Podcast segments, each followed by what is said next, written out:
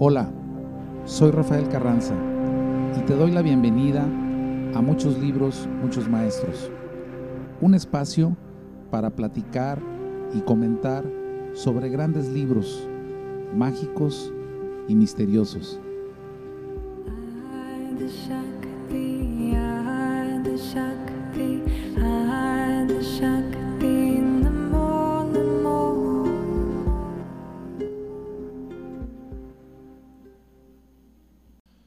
Hola, el día de hoy llamamos el capítulo El arte de ensoñar de Carlos Castaneda y Don Juan.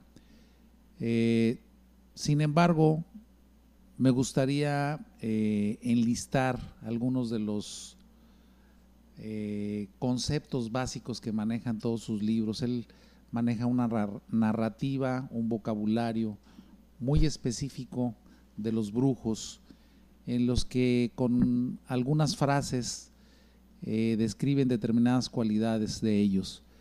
Entre, esos, eh, entre esas eh, definiciones, esos conceptos, se encuentra el poder personal, que es uno de los principales y de los, de los que primero inicia el estudio o la enseñanza de, don Juan a Carlos. También viene el, el, tema o concepto de la historia personal, y luego, una vez que él ya está ya más preparado, inicia la enseñanza a través de la ensoñación, que también la ensoñación es un concepto que hay que explicar a mucho detalle. De la ensoñación sale el doble, concepto que también en todos sus libros habla. Este, habla de los cuatro enemigos del hombre, habla de, muy a menudo habla de eh, la capacidad de parar el diálogo interno. Este, algo de lo que también nos gustaría comentar un poquito. Y finalmente, un par de comentarios sobre su último capítulo, la historia, la narrativa del regreso a Ixtlán, ¿no? porque si recuerdan, el tercer libro de él, este, con el que iniciamos los comentarios, se llama Viaje a Ixtlán.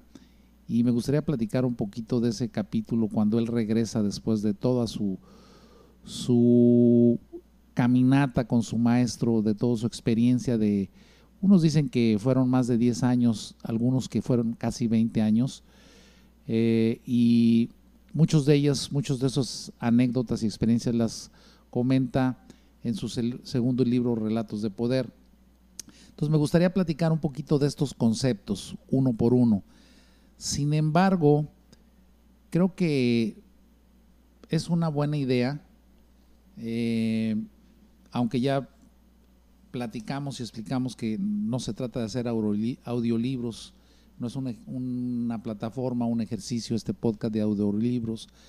Creo que sería interesante leer dos o tres notas por ahí separadas de algunos capítulos de algún libro de Carlos Castaneda, porque la verdad es que su narrativa la manera de platicar, de hablar, de escribir, evidentemente, de Carlos y de cómo narra tan vívidamente eh, a don Juan, cómo, narra sus diálogos, cómo, cómo, explica el tono de sus, de sus diálogos, creo que no deja de ser pintoresco y nos deja una buena imagen de qué es o cómo era don Juan, ¿no? Ese personaje místico, misterioso, inexorable, este, y me gustaría leer un pedacito, solamente un par de líneas, un par de párrafos del el libro que fue el segundo, que se llama Relatos de Poder, y nos da mucha idea, este, este pequeño párrafo nos da una idea muy vívida, muy clara, casi uno puede imaginarse el lugar, los caminos, el polvo, este, casi uno puede ver a don Juan, sobre todo su humor sarcástico, eh, don Juan siempre fue burlón, simpático, sarcástico, muy sarcástico, pero lo más importante siempre fue muy disruptivo con don Juan. Jamás desaprovechaba una oportunidad para burlarse de él, eh, pero siempre con la intención constante y permanente de romperlo, de sacarlo de sus casillas, de quebrarlo, de demoler sus sistemas de creencias, su ética, su mundo, sobre todo romper su mundo, su mundo lógico, su mundo conocido, ese mundo al que todos estamos acostumbrados, que es el mundo que podemos explicar, porque es el mundo que vivimos, el mundo que experimentamos. Entonces, eh, les leo un poquito de, este libro, de, del segundo libro de Carlos, que es Relatos de Poder, pues para sentir un poquito la narrativa de Carlos y sentir un poquito cómo era don Juan. Entonces, eh, leo en el inicio del libro, dice, cita con el conocimiento. Llevaba yo varios meses sin ver a don Juan. Era el otoño de 1971. Tuve la certeza de que se encontraba en casa de don Genaro, en México Central, y realicé los preparativos necesarios para un viaje de seis o siete días. Al segundo día, obedeciendo a un impulso, me detuve a, media tarde en la casa de don Juan, en Sonora. Estacioné el coche, caminé una corta distancia hasta la misma casa y para mi sorpresa lo encontré ahí. Don Juan, no esperaba hallarlo aquí, dije. Echó a reír, deleitado por mi asombro. Estaba sentado en un cajón de leche vacío, junto a la puerta delantera de su casa. Al parecer me aguardaba. Había un aire de hazaña cumplida en la desenvoltura con que me saludó. Quitándose el sombrero, lo agitó cómicamente con florido gesto. Se lo puso de nuevo y me hizo un saludo militar. Se hallaba reclinado en la pared ahorcajadas en el cajón como si estuviera sobre una silla de montar. Siéntate, siéntate, dijo en tono jovial. Qué gusto me da que estés otra vez por aquí. Yo dije, ya me estaba yendo hasta Oaxaca a buscarlo, don Juan, y luego habría tenido que regresar hasta Los Ángeles. Hallarlo aquí me ahorra días y días de manejar. Don Juan dijo, de todos modos me hubieras encontrado. Lo dijo en un tono misterioso. Pero digamos que me debes esos seis días que hubieras tardado en llegar hasta allá. Deberías emplear en algo más interesante tu tiempo que andar correteando en tu carro. Había algo cautivante en la sonrisa de don Juan, su calidez contagiosa. ¿Y dónde están tus instrumentos? preguntó, refiriéndose y haciendo un gesto a mi lápiz y mi cuaderno donde constantemente tomaba notas. Le dije que lo había dejado en el coche y respondió que sin ellos me veía extraño. Me hizo ir y traerlos. Esto es solamente un capítulo, eh, de hecho no es un capítulo, solamente un par de párrafos. Eh, en un momento me gustaría cuando comentemos algunos de los conceptos, este, leerles algunos extractos, pero creo que por el momento esto nos da una idea muy clara de ese, de ese don Juan juguetón, ese don Juan que hacía sentir a Castaneda como si, como si un gato estuviera jugando con un ratón, al que no se lo come en el primer mordisco, sino que juguetea con él, lo deja creer que se está escapando, lo vuelve a agarrar y este, constantemente está eh, acechándolo. Entonces, eh, vamos a platicar un poquito de los conceptos que mencionaba al principio de este podcast. Este, en muchos de sus libros, Castaneda habla del poder personal. Yo no podría encontrar otra definición para el poder personal que el hecho o la técnica o la costumbre de almacenar energía.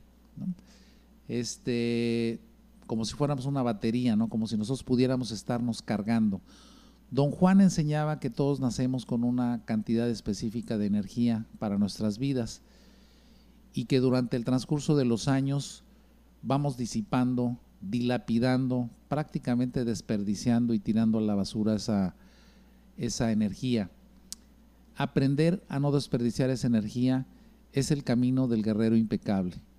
Entonces, aprender a no desperdiciar esa energía, no no este, dilapidar o dejar que se salga de nuestro sistema, de nuestro cuerpo energético, esa energía, es este, toda una carrera, toda una enseñanza, porque Evidentemente aprendemos posteriormente con él y con sus ejercicios que muchas actitudes, muchas emociones, sobre todo las reacciones, este, nos hacen perder energía. Eh, creo que todos estamos familiarizados cuando tenemos un enojo, un disgusto muy fuerte, este, la ira este, inunda nuestro cuerpo, este, nos pueden temblar las manos, nos puede temblar la voz, si el, si el enojo es el, llegamos a un límite de la ira este, que nos descontrolamos.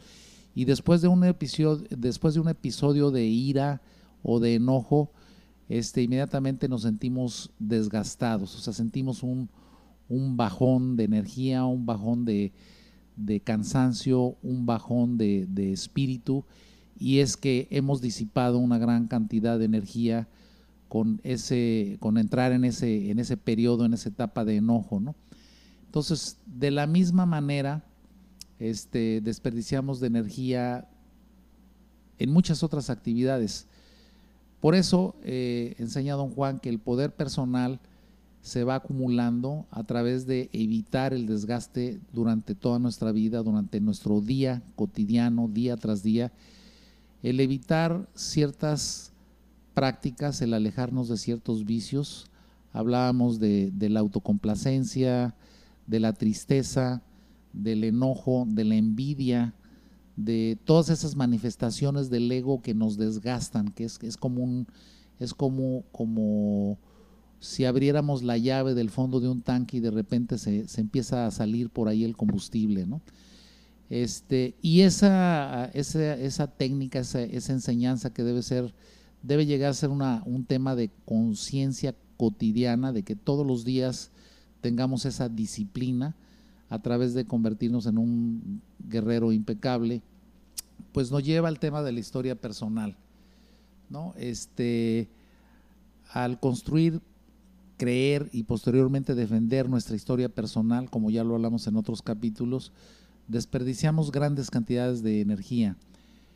Este, y podríamos preguntarnos cómo, o sea, cómo, la historia personal puede desperdiciar energía, pero él nos explica, este, don Juan, y la verdad pues hace mucho sentido, que cuando nosotros ya tenemos construida una vida, una personalidad, ahora en el mundo de la, de la mercadotecnia se llama una imagen, de hecho hay asesores de imagen, hay compañías, cursos, personas que se dedican única y exclusivamente, lo vemos mucho en los políticos, en algunos artistas, este, a, crear una imagen. Entonces, eh, nosotros no llegamos a tales extremos, pero sí estamos orgullosos de nuestra personalidad o estamos muy conscientes y creemos en esa personalidad, en esa historia de nuestra vida. Y lo, único que pasa es que a través de nuestras acciones y nuestras reacciones, tratamos de justificar nuestra historia personal, eh, puesto que nos sentimos orgullosos o avergonzados de que algo distorsione esa historia personal. Y algo muy importante que sucede de manera cotidiana, y eso todo lo podemos este, constatar de manera diaria, este, esa historia personal tenemos que actualizarla constantemente. Este, con nuestros padres, con nuestros parientes, con nuestros amigos, los que hemos vivido eh, del tingo al tango, que hemos viajado por todos lados, por trabajo, por vida, este, y de pronto después de dos, tres años o un año regresamos a nuestras casas, este, es evidente que nos sentamos a platicar a la mesa y tenemos que actualizar, tenemos que contar todo lo que hemos hecho, nuestros logros, nuestras dificultades, cómo salimos de ellas y tenemos que actualizar esa historia personal con nuestros padres, con nuestros eh, familiares cercanos, con nuestros amigos, amigos que no hemos visto a veces en años y la justificamos, este, no la justificamos, la actualizamos eh, poniendo hincapié en nuestros logros o nuestros, en lo que hemos alcanzado a hacer o disipamos esa energía, esa energía quejándonos de pues los fracasos o las dificultades que hemos enfrentado, ¿no? Este, pero a final de cuentas el tema es de que dedicamos gran parte de nuestra vida explicándonos a los demás. Por eso eh, cuando Carlos le dice a, cuando don Juan le dice a Carlos que tiene que convertirse en un guerrero impecable, olvidar su historia personal y alejarse de todas esas gentes que ama, que conoce, que saben de su vida, sus maestros, sus grandes compañeros, sus mejores amigos, este, lo hace o le explica que lo debe de hacer para que no tenga la necesidad de estar actualizando a toda esa gente de quién es, ¿no? Esa conciencia colectiva este, de quiénes somos. Y también lo que dice eh, don Juan es que cuando nos recluimos, nos aislamos, nos, nos vamos a un lugar en donde nadie nos conoce, eh, nadie sabe quiénes somos, este, nadie te amarra con sus pensamientos, es otro concepto que él tiene. ¿Qué quiere decir eso de que nadie te amarra con sus pensamientos? Pues básicamente, si lo trajéramos al mundo actual, este, me llevaría a recordar una frase que cuando uno hace algo bien o hace uno algo mal, siempre hay alguien que le dice a uno, eso es lo que se esperaba de ti. A eso creo que se refería don Juan con nos amarran con sus pensamientos, ¿no? Porque si nosotros hemos sido buenos hijos toda la vida y esa imagen es la que hemos fomentado, generado, creado con nuestros padres, pues de alguna manera la tenemos que mantener o el punto importante es que ellos nos amarran a través de la conciencia colectiva cuando todo el mundo, no nomás nuestros padres, sino toda la gente con la que trabajamos, con la que convivimos, con la que estudiamos, este, tiene una imagen fija de quiénes somos, de cómo vamos a responder, cómo vamos a reaccionar ante cualquier cosa, ¿no? Entonces, este, ese trabajo constante y cotidiano, este, es a lo que él se refiere con, evitar desperdiciar la energía. Creo que el día de hoy, este, y aquí está mi comentarista y mi este, ah, entrevistador, Rafa, mi hijo. Este, creo que me refiero un poquito si trajéramos este tema de la, de la actualización, de cómo, cómo tengo que estar explicándome ante los demás, cómo tengo que estar actualizando, pues me acuerdo de Facebook o de Instagram, ¿no? O sea, el mundo actual se ha convertido en una constante actualización ¿no? Constante este, de que si tengo un viaje del cual pues quiero presumir o me siento orgulloso, pues desde que salgo aquí en el aeropuerto, la selfie, subiéndome al avión, la selfie, este, aterrizando en Londres, este, aquí estamos en el, ¿cómo se llama el, reloj? Este, el Big Ben, la foto cruzando este, el, el Abbey Road, etcétera. Entonces vamos describiendo nuestro viaje. Este, y no solamente cuando, cuando hacemos un viaje, sino en la vida cotidiana, ¿no? O sea, yo observo la cantidad de tiempo, este, quiero, quiero, quiero decir esto que no son a crítica porque yo no manejo redes sociales, este, no posteo absolutamente nada desde hace muchos años, sin embargo lo hice, lo hice, pues yo soy de la generación baby boomers y evidentemente caí en el Facebook este, y subía mis fotos de mis viajes, etcétera. Yo muchos años lo usé, Facebook lo usé durante algunos años como mi única manera de comunicarme cuando estaba lejos. Yo hice muchos viajes a la India, este, donde casi no había internet. Este, me refiero casi no había internet, primera por los años y segunda por el acceso al internet. Este, no era muy fácil en un pueblo al sureste de India encontrar un café internet, etcétera. Este, entonces el Facebook en algunos años lo llegué a usar como un medio de comunicación básico, como hoy utilizaríamos WhatsApp, ¿no? De hola familia, estoy bien, estoy en este, estaré aquí una semana más, etcétera. Eh, pero sí utilicé eh, las redes sociales, Facebook básicamente la única que tuve, este, la utilicé para subir mis fotos, para, para pues, las, el, clásico este, baile de los hijos cuando terminan la primaria, cuando este, van a bailar y tú y la mamá y todo el mundo está muy emocionado y te tomas la foto con ellos.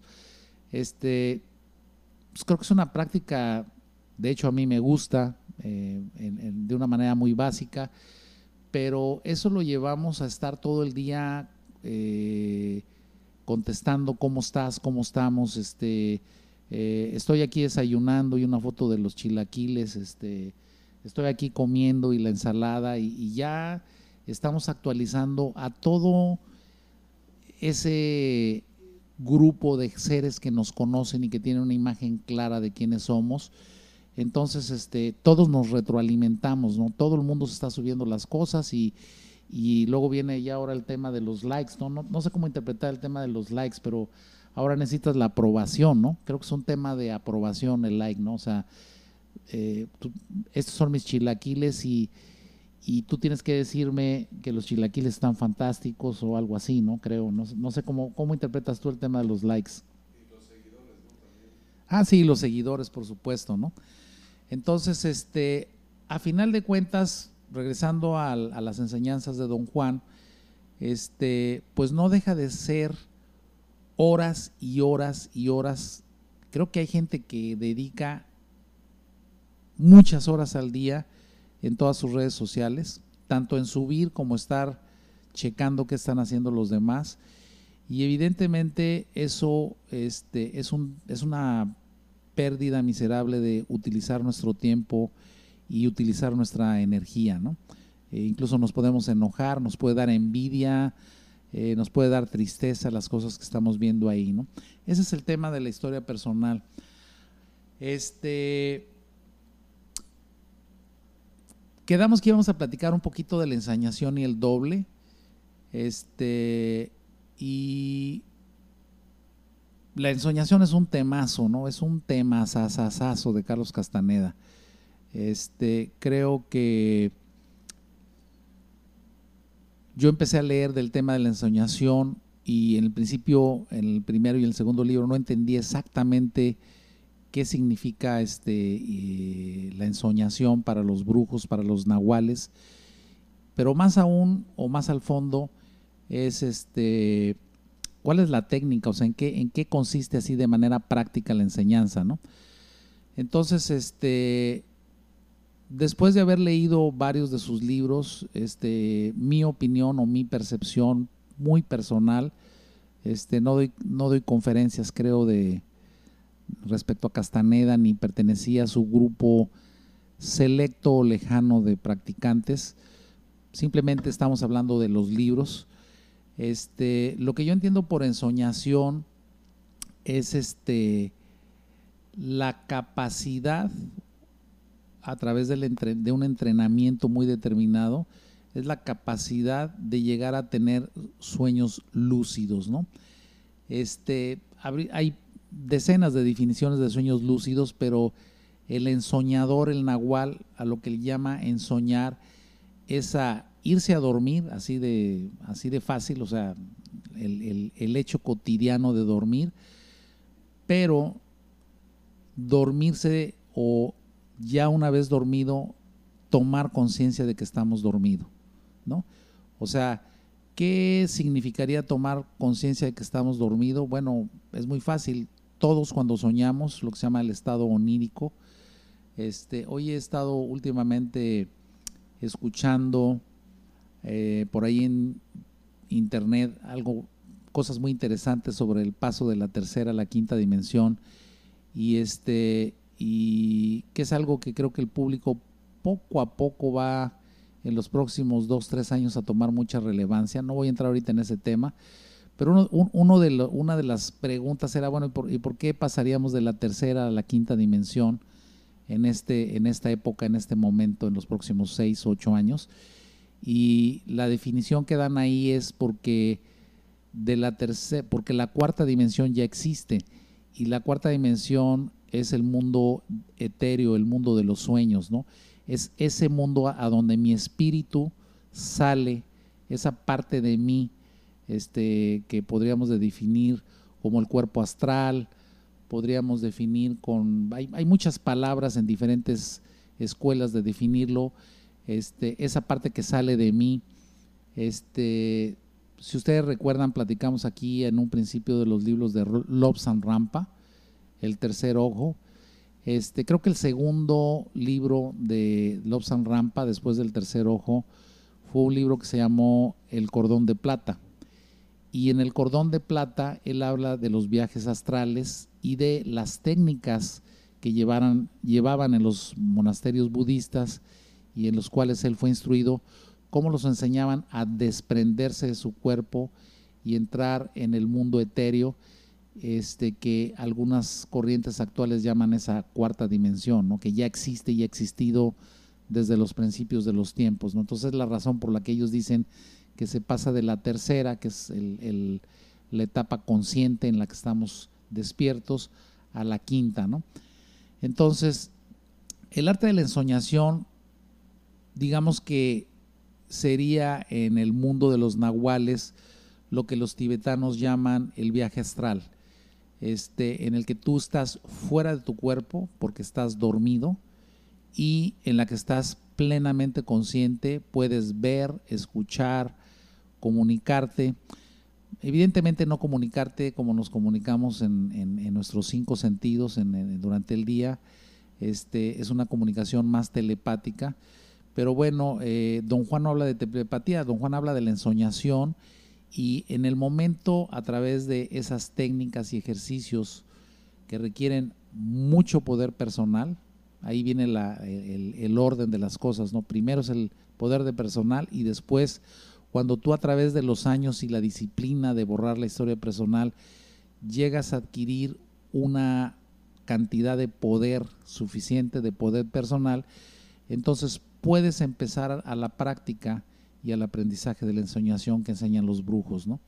Entonces, la ensoñación este, es esa, ese sueño consciente en la que uno entra dentro del estado onírico, entra dentro del sueño y a través de determinadas técnicas que ahorita les platicamos un poquito, este, en un momento, en un instante, te das cuenta, tomas conciencia y dices, ah, Chihuahua, estoy dormido, ¿no? En este momento estoy dormido. Este, y, estoy aquí, pero sí estoy dormido, ¿no? Y ahí es eh, a partir de ese estado, de la, del perfeccionamiento de ese estado, porque vas por pasos, este, la primera vez tienes este, como, como eh, deslumbros, como espacios cortísimos, ¿no? Como, como, como momentos, instantes en los que tomas conciencia y luego te pierdes en tu sueño. Y poco a poco a través de la práctica vas este, repitiéndolo, repitiéndolo, hasta que puedes lograr mantener esa conciencia de que estás dormido y poco a poco vas desarrollando esa capacidad, ¿no? Eh, la vas desarrollando hasta que materializas el doble, ¿no? El doble es este, el doble etéreo, pero el, pero el doble de los nahuales, pues básicamente nos viene a, a, llevar al principio de lo que les leí en el capítulo. Ustedes lo recuerdan que Carlos estaba manejando rumbo a Oaxaca y, a buscar en, el centro, en la parte central de México a don Carlos y al Nahual, al brujo Genaro, y de repente le entró la ansiedad de irse a Sonora y encontró a don Juan y cuando lo encontró le dijo, oiga, me ahorró varios días de ir hasta la parte central de México. Este, hubiera manejado varios días para llegar ahí y encontrarlo y no encontrarlo. Y ahí es cuando don Juan entra y le dice riéndose, Carlos, de todas maneras me hubieras encontrado. O sea, si te hubieras ido a Oaxaca, yo hubiera estado en Oaxaca. Este, finalmente decidiste venir aquí y aquí me encontraste, ¿no? ¿De qué está hablando? Ahí es, ahí es donde empezamos, cuando empiezan las explicaciones de cada una de las contestaciones de, de, la forma en que hablaba eh, don Juan con Carlos. Este, él se estaba refiriendo a eso cuando dice, si te hubieras ido a Oaxaca, de todas maneras me hubieras encontrado, ¿no? Se refiere a su capacidad como nahual de estar en dos lados al mismo tiempo, ¿no? A través de, la materialización, no sé si ya se llame materialización. Él no habla de, materialización, no, es una palabra que él utilice, él simplemente habla del doble, ¿no? El nahual tiene el doble a través de la ensoñación. Este, y siempre es bueno, bueno, yo cuando empecé a leer esto me, me fascinó, me leí los libros, me los devoré. Y este, don Juan le empezó a enseñar la técnica para la ensoñación y siempre le decía, mira, cuando antes de dormirte, piensa, no decía concéntrate, esas palabras no las utilizaba, pero decía, este, piensa, este, ponte muy consciente de ver tus manos, ¿no? De poner tus manos frente a tus ojos. De hecho, pon tus manos frente a tus ojos, ve las manos este, frente a tus ojos y haz un esfuerzo de que cuando te duermas y estés soñando, trates de ver tus manos en tus sueños. Y repítelo y repítelo y repítelo. Y, y eh, Carlos se regresaba después de semanas de prácticas, pláticas, este, sesiones de plantas psicotrópicas, etcétera este, se regresaba y, en, Los Ángeles este, todos los días practicaba y practicaba y practicaba y practicaba y se desesperaba que no llegaba a ningún resultado. Este, y don Juan le decía es que no tienes suficiente poder personal, o sea, tienes que dejar tus vicios, tienes que dejar de desperdiciar tu energía en tonterías, este, en las cosas que no son importantes, que para don Juan pues, prácticamente nada de este mundo era importante. Este, y, a través de almacenar energía y continuar haciendo tus ejercicios, vas a empezar a, este, a tener algunos logros. Y regresaba Carlos a, don Juan y en esta vez le empezó a platicar de que sí, que efectivamente este, en, a través de muchos, no, no dice cuántos días o semanas o meses, de estar practicando, ensayando el tema de ver las manos en sus sueños, de pronto una noche que estaba dormido, este, estaba soñando y logró recordar que tenía que poner sus manos frente a sus ojos y a través de poner las manos entre eh, a, través de poner del ejercicio de poner las manos enfrente de los ojos creo que lo que pasa es que ligas un poquito ese estado onírico con tu estado consciente cotidiano este y en un instante en un segundo de repente dices ah pues estoy soñando este, y eso puede durar un segundo, dos segundos y si no tienes suficiente poder, suficiente energía acumulada, simplemente regresas al sueño y sigues soñando, pues no sé si tonterías o lo que estés soñando. Como todos sabemos, los sueños no tienen ninguna lógica, ningún orden. Ves cosas, personas que no tienen ninguna relación. Este, y suceden hechos y cosas que no tienen relación alguna, ¿no? Este, son, digamos que un tanto ilógicos la mayor parte de los sueños. Entonces, este, yo empecé a hacer estos ejercicios, este, recuerdo cuando apenas había yo llegado allá a ese, ese lugar maravilloso donde trabajé casi cinco años por allá en, en el Pacífico, en la Costa Alegre, por allá por Tenacatita, este, y en las noches este, me ponía yo con el tema de que voy a, voy a, ver mis manos y voy a ver mis manos. Y bueno, lo practiqué. La verdad no lo practiqué mucho tiempo, a lo mejor dos, tres semanas. Este, pero seguía estudiando, seguía leyendo a Castaneda. Este, y lo que sí puedo contar de vida propia, de vivencia propia, es que, como dice el dicho, tanto va el, cántaro al pozo hasta que se rompe. Este, un día este, me dormí con la intención de ver mis manos, etcétera, etcétera, etcétera. Y de pronto, estando soñando, este, vi las manos y tomé plena y absoluta conciencia de que estaba soñando. Este, la mayor parte de la gente que habla de estas cosas siempre habla de que voltean y ven su cuerpo allá abajo en la cama o, lo ven dormido. La verdad es que yo nunca vi mi cuerpo dormido, ni siquiera vi mi cuerpo ni despierto ni dormido, pero tuve una conciencia absoluta, o sea, clarísima, o sea, pero clarísima de que estaba dormido. Este, tan clara que, que, dije, este, me voy a despertar.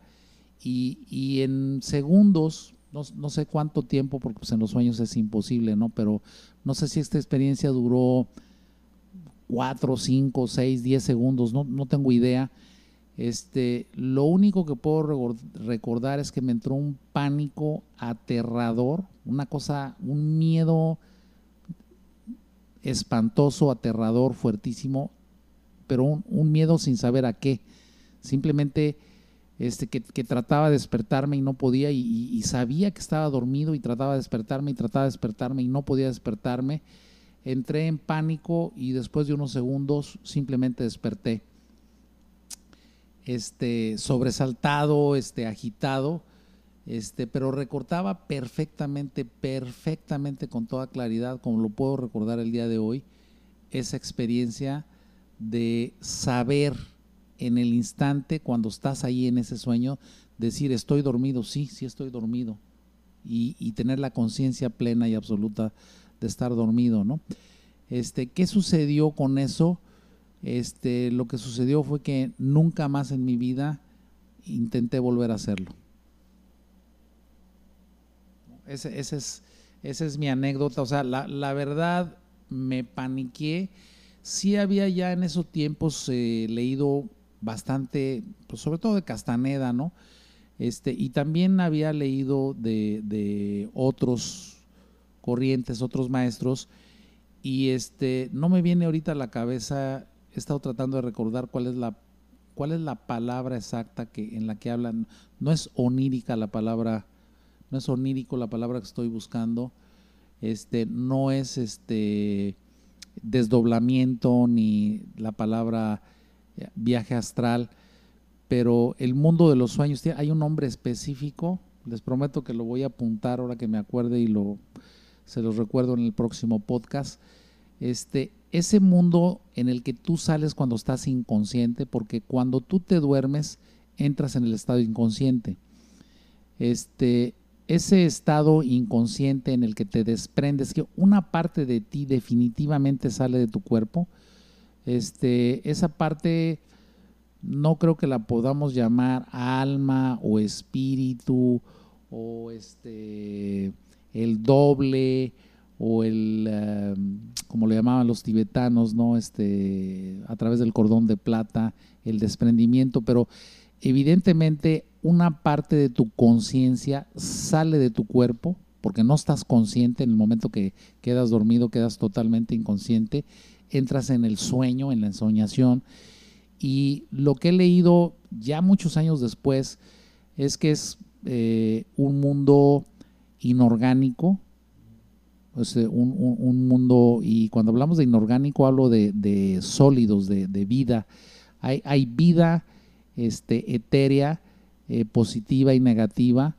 Este, y por todo lo que he leído, uno debe tener mucho, muchísimo cuidado este, en cualquier tipo de, estos ejercicios porque este, ah, no sabes cómo manejar lo que te vas a encontrar y sobre todo no sabes lo que te vas a encontrar. Lo último que he leído tiene mucho que ver con el nivel vibratorio, con el nivel que estás vibrando. Y bueno, si tu nivel vibratorio es alto, este, mientras más alto, más, más luz, lumínico sea tu nivel vibratorio, este, pues es, es con el tipo de seres o, o, cosas con las que te puedes relacionar. Este, y mientras más bajo, sórdido o, denso sea tu vibración, no, no, no, sé si decir la vibración del alma, la vibración del cuerpo, tu vibración energética, tu, la vibración de tu cuerpo etéreo, no sé cuál sería la palabra correcta, pero mientras más baja es, este, puedes este, tener malas experiencias, siempre regresas, pero cuando regresas puedes traer tú este, cosas de las que en algunos otros libros habla Carlos Castaneda y que hablan muchísimos, muchísimos libros este, que he leído actualmente, este, sobre todo cuando tú entras a un estado de inconsciencia, no solamente a través del sueño, sino por ejemplo, eh, cuando tú eh, tomas muchísimo alcohol hasta quedar inconsciente, o no solamente alcohol, ¿no? sino algunas otras drogas, y te duermes en ese estado de bajísima y densa vibración y entras en ese estado inconsciente, quedas como desprotegido. Entonces, no estoy hablando de, de ningún tema religioso o algo, pero hay seres negativos que viven, que necesitan energía porque no tienen un cuerpo físico, este, y esos seres pueden pegarse contigo y en el momento que regresas y tomas consciente, tienes esas entidades pegadas contigo, ¿no? Que es algo de lo que en algunos libros habla Carlos Castaneda, ¿no? Este, y pueden vivir por años, ¿no? Pueden vivir toda tu vida esos seres viviendo, sobre todo si tienes este, vibraciones bajas, si tu conciencia, tus actividades este, son de vibraciones bajas, este, pues están constantemente, ¿no? ¿Qué, qué, podríamos decir de vibraciones bajas si eres una persona que vive en el conflicto, si eres una persona que sufre, este, todos hemos hablado y todos somos, somos gentes que les pasa de todo y, y este, ya sabes, este, se enfermaron, los corrieron del trabajo, se les murió la mamá, la, esposa se enfermó, el hijo se pelearon con ellos, o sea, son una serie de conflicto tras conflicto tras conflicto y pues esos sentimientos como la envidia, el rencor, este, el enojo, el enojo es fuertísimo, la ira, este, el resentimiento, la mala voluntad, etcétera, son eh, sentimientos de baja vibración y a eso me refiero con cómo estés vibrando, ¿no? Entonces, cuando tú entras en, estados de ensoñación, este, por eso Carlos Castaneda no habla de altas y bajas vibraciones, no habla de, no habla de la luz, ni habla de todos esos, temas. Él, él, permanece siempre, don Juan siempre permanece en su línea, que es la línea del Nahual Tolteca, y nunca se sale de ahí, ¿no? Este, y su fraseología, su, este, su plática, sus conceptos, siempre son, siempre son los que sus maestros le enseñaron, ¿no? Este, creo que eso es lo que al día de hoy puedo platicar del tema de la ensoñación y el doble. Este, les eh, comenté de otros conceptos, el tema de parar el diálogo interno y el regreso a Ixtlán. Este, creo que por hoy este, es suficiente tema, el tema de la ensoñación. De hecho, uff, se puede platicar por horas de este tema, pero voy a, voy a terminar este podcast con, un ah, concepto cortito que a mí me gustó muchísimo, me, me, llamó, me enamoré de él, casi lo escribí, me lo aprendí y es como casi casi para tenerlo aquí en mi oficina o en, en el escritorio y recordarlo siempre, ¿no? Este, don Juan le dijo a Carlos, mira Carlos, el hombre desde que nace tiene cuatro enemigos a vencer. Este, el primer enemigo es la ignorancia. Y la ignorancia no se refiere a que no sepas física, química, literatura inglesa o hables varios idiomas. La ignorancia sobre la vida la ignorancia sobre cómo funciona este universo, la ignorancia sobre el estado de inconsciencia del ser humano, esa ignorancia es un gran enemigo, ¿no? Es un enemigo que te mantiene este, preso, ¿no? Eh, creo que hay, debe de haber seres humanos que nacen, viven y mueren sin haber vencido el primer enemigo que es la ignorancia. Pero aquellos que logran vencer la ignorancia y que a través de la vida, este, no quiero decir de los estudios, sino de la experiencia, de la sabiduría, logran vencer la ignorancia. Y se me olvidó mencionar el tema de que eh, Buda, el gran Buda Siddhartha, este, dijo, el principio, de la, el principio del sufrimiento es la ignorancia la, ignorancia es el principio de todos los males, ¿no? Esa era la filosofía del Buda. Pero regresando a, Carlos y a don Juan, decía don Juan que una vez que vences la ignorancia, aparece inmediatamente frente de ti el segundo enemigo. Y el segundo enemigo es la soberbia, ¿no? ¿Y por, por qué aparece la soberbia? Porque cuando crees que ya sabes, sale la soberbia. ¿no? Entonces la soberbia es cuando ya te sientes importante, la, la, soberbia es cuando ya te sientes maestro, ya te sientes este ejemplo, ya no quiero decir das conferencias porque no tiene nada de malo dar conferencias o pláticas, pero cuando ya te crees un maestro, este esa es la soberbia porque realmente sigues siendo ignorante, porque, porque no has dominado esa soberbia, ¿no? La soberbia es estar orgulloso de ese conocimiento, de esa sabiduría. La soberbia es jactarse de esa sabiduría. La soberbia es sentirse mejor que otros por esa sabiduría que hemos adquirido. Y bueno, puede tomarnos casi toda una vida vencer esa soberbia. Y cuando logras vencer ese segundo enemigo que es la soberbia, entonces aparece el tercer enemigo y ese enemigo es mucho más poderoso que los otros dos y ese enemigo se llama el poder. ¿Por qué el poder? Porque cuando sabes, cuando has bendecido la ignorancia y cuando realmente sabes cómo funciona la vida, cómo funciona la energía, cómo funciona el universo, tienes un tremendo poder. Tienes un poder inconmensurable y te sientes tentado de dominar a las otras personas que te rodean a través de ese poder, ¿no? Este, y lo podemos ver de manera cotidiana, ¿no? Este, creo que, creo que hay una frase que se a frecuencia la decimos, la información es poder, ¿no? O sea, la gente que tiene información tiene poder, eso se demuestra a través de, de la política, a, través de los grandes dueños de las redes sociales, este, la gente que tiene el conocimiento, ahora hablamos de la inteligencia artificial, de ese, conocimiento, el conocimiento es lo contrario de la ignorancia, o sea, ya vencieron a la ignorancia, ese conocimiento que tiene Google, ese conocimiento que tiene Facebook, ese conocimiento que tienen todas esas plataformas que se llama inteligencia artificial, y que solamente sirven para entendernos. O sea, Facebook, Google, eh, Instagram, saben perfectamente cómo pensamos, saben perfectamente qué queremos, saben perfectamente qué nos gusta y nos dominan. O sea, el poder que les da eso, ese es el tercer enemigo, el poder, el, poder, el poder que les, que les da haber vencido la ignorancia y la soberbia es que caen en la debilidad de dominar al resto de las personas, ¿no?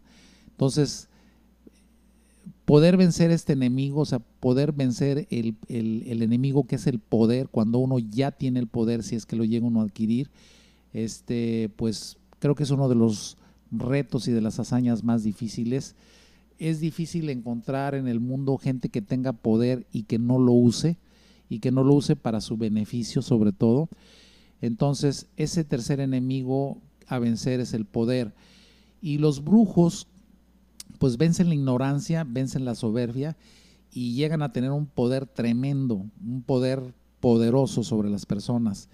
Por eso son temidos, por eso hay tantas leyendas, mitos, eh, por eso la gente les tenía pavor a los nahuales, ¿no? Por el poder que tenían.